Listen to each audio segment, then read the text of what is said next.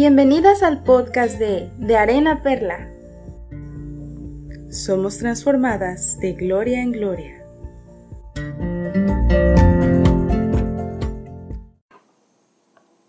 Hola, te damos la bienvenida a nuestro primer podcast. El día de hoy estaremos estudiando cómo Dios ha preservado su palabra a través de los tiempos. Esperamos que Dios lo use para traer bendición y ánimo a tu vida.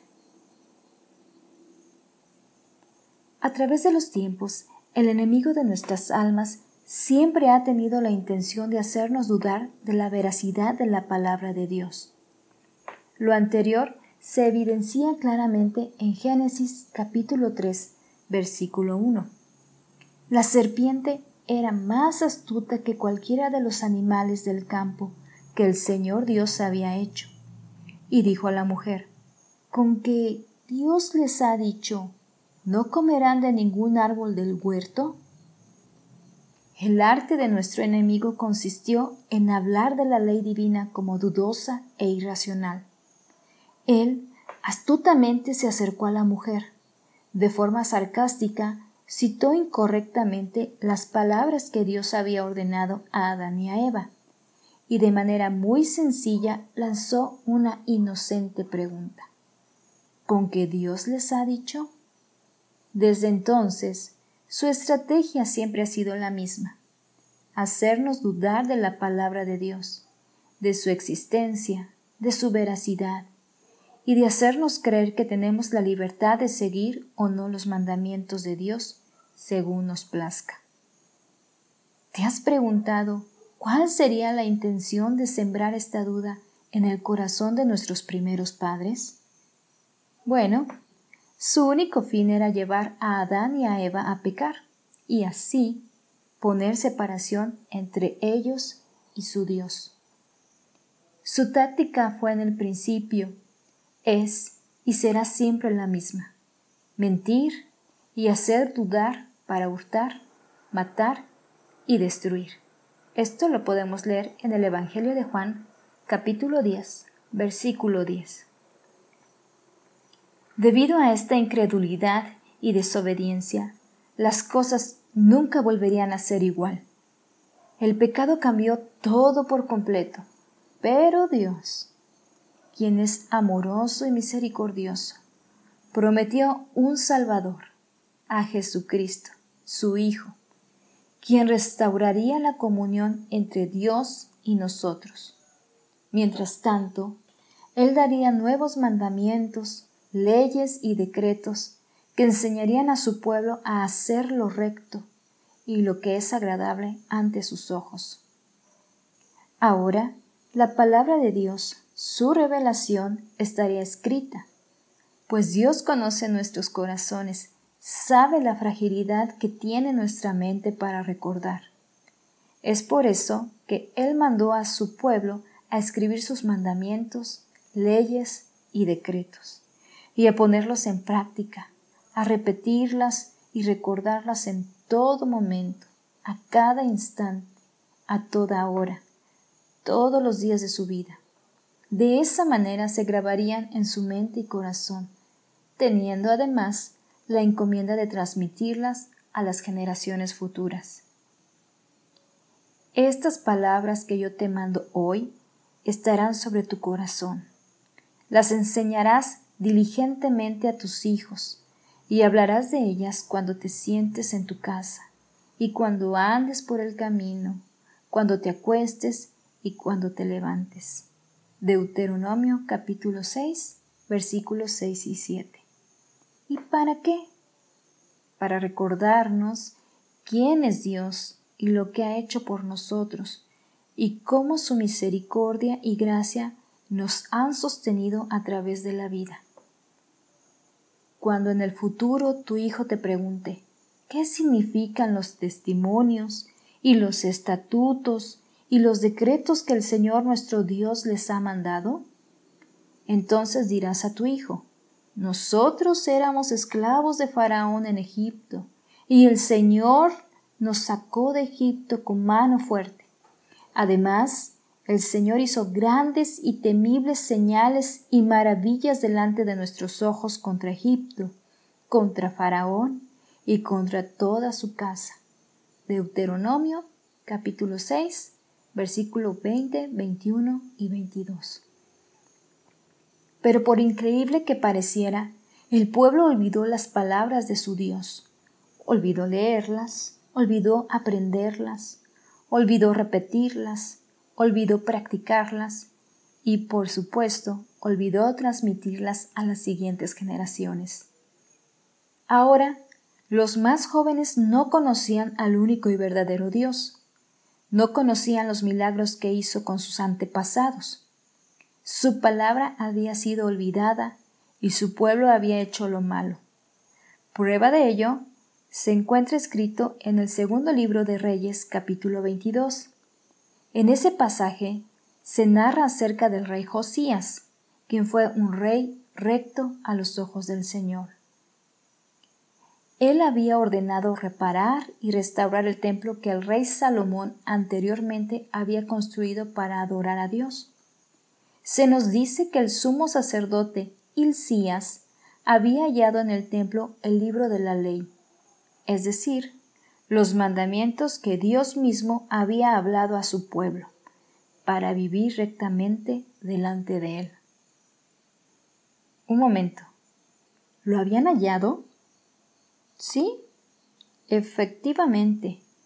Esto nos da a entender que había estado olvidado por mucho tiempo, que nadie lo había leído y que incluso quizás alguien a propósito lo había escondido. Pero no fue el destino, ni la suerte, ni la casualidad que las circunstancias se dieran de esta manera para que este libro fuera encontrado. Dios es quien preserva su palabra. Dios mismo es quien se encarga de protegerla, cuidarla y conservarla. Te invito a leer cuidadosamente el segundo libro de Reyes capítulo 23. Ahí podrás darte cuenta de todas las cosas malas que el pueblo de Dios había hecho sin su guía. Leerás todo lo que el rey Josías hizo para que él y su pueblo cumplieran lo que estaba escrito en ese libro y así volverse de todo corazón a Dios. A lo largo de la historia, siempre ha habido muchos intentos de desprestigiar la Biblia. François-Marie Arouet, mejor conocido como Voltaire, fue un escritor, historiador, filósofo y abogado francés, y aunque su lucha contra la injusticia social de su país fue inquebrantable, también tomó malas decisiones. Una de ellas fue rechazar las enseñanzas de la Biblia, a tal punto de afirmar que en cien años el cristianismo desaparecería y la Biblia pasaría a ser considerada como un libro de mitología. Después de su muerte, su casa y una imprenta que eran propiedad de él fueron comprados por las sociedades bíblicas de Francia, que no tardaron en hacer impresiones del libro que tanto había rechazado. ¡Qué ironía tan grande! La casa de este filósofo se convirtió en el lugar de donde saldría bendición para mucha gente para que su país conociera las promesas de Dios a través de su palabra escrita. Nuevamente es Dios preservando su palabra. El Evangelio de Mateo, capítulo 24, versículo 35 lo dice de la siguiente manera. El cielo y la tierra pasarán, pero mis palabras no pasarán. El cielo y la tierra dejarán de existir y todo lo que hay en ellos, incluyéndonos, pero la palabra que Dios habló no dejará de cumplirse porque Él es eterno. Por lo tanto, su palabra es eterna.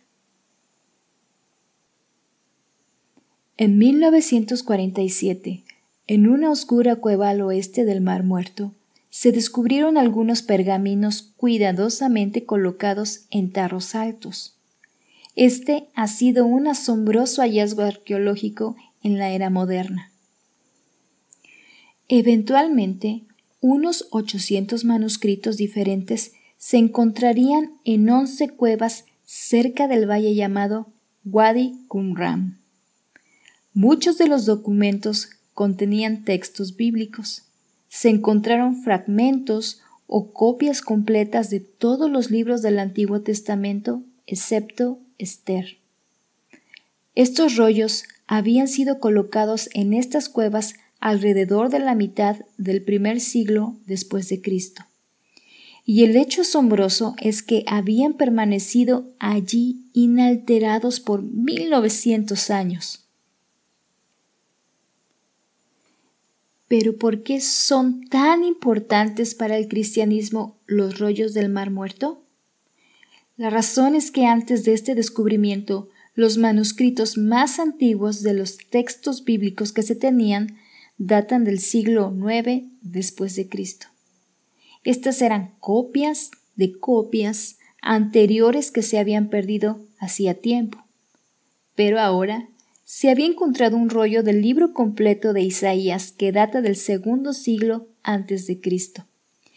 Es mil años mayor que cualquier otro documento de la escritura hebrea anterior que teníamos antes de 1947.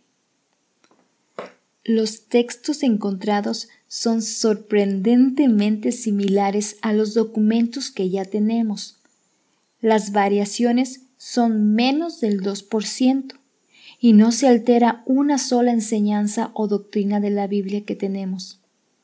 En lugar de presentar una amenaza, los rollos del mar muerto han proporcionado un apoyo convincente a la autenticidad de la revelación de Dios que nos ha sido dada en la Biblia. Esta confianza abarca nuestra fe en su plan para el universo y en el enviar de su Hijo a nuestro mundo necesitado. Por lo tanto, ciertamente también abarca nuestra confianza en su revelación. Si confiamos en Él con nuestro destino, podemos confiar en su provisión de exactamente lo que necesitamos saber y recibir de Él. Nuevamente vemos a Dios obrando al preservar, cuidar, proteger y demostrar que el texto bíblico que hoy tenemos es confiable. Nuestro Señor Jesús dio testimonio acerca de la palabra de Dios. Él dijo en el Evangelio de Mateo capítulo 5 versículo 18, Porque de cierto os digo que hasta que pasen el cielo y la tierra, ni una jota ni una tilde pasará de la ley, hasta que todo se haya cumplido. Ni una jota ni una tilde. Esta expresión quiere decir que todas las partes más pequeñas de la revelación que Dios nos ha dado se cumplirán a su tiempo. Mientras tanto, Él la defenderá, Él la cuidará, Él la resguardará. Él se encargará de certificar que su palabra es auténtica. Podemos descansar al saber que la luz que ilumina nuestros pasos es verdadera, tiene vida y trae salvación en Cristo Jesús. Así que, ten cuidado, recuerda, la táctica de Satanás siempre es la misma.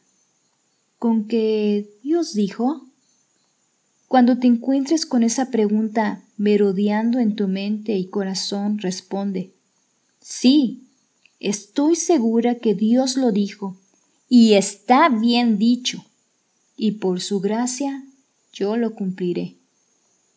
En mi corazón he atesorado tu palabra para no pecar contra ti.